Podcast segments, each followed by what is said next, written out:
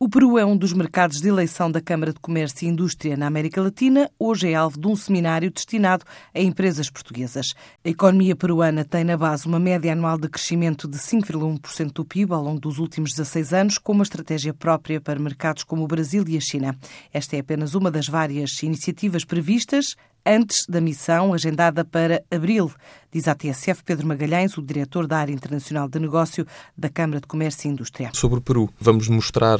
às empresas portuguesas, através do testemunho de experts sobre este mercado, passando também pela Embaixada do Peru em Portugal, pelo nosso parceiro local, pela Câmara de Comércio Luso-Peruana cá e pelo testemunho de três empresas portuguesas que uh, vão dar o seu testemunho, que já estão no Peru e que vão dar o seu testemunho uh, sobre como é, que, como é que começaram o seu percurso no Peru, quais são as dificuldades e que é um ponto que nós tentamos, acima de tudo, evidenciar, porque, como sabe, todos os países tentam vender um bocadinho, não é? Portanto, temos a Embaixada, que vai dizer, obviamente, maravilhas do seu próprio país,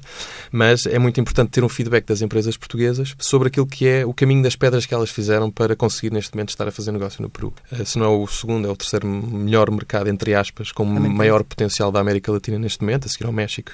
e à Colômbia, e, portanto, nós vamos, com certeza, apostar este ano com uma missão empresarial em abril e, com certeza, com mais iniciativas durante o ano. Mais um debate antes da A partir de hoje até 9 de março, os empresários portugueses têm um mês para decidir integrar a viagem empresarial ao Azerbaijão, que está programada para 27 de maio.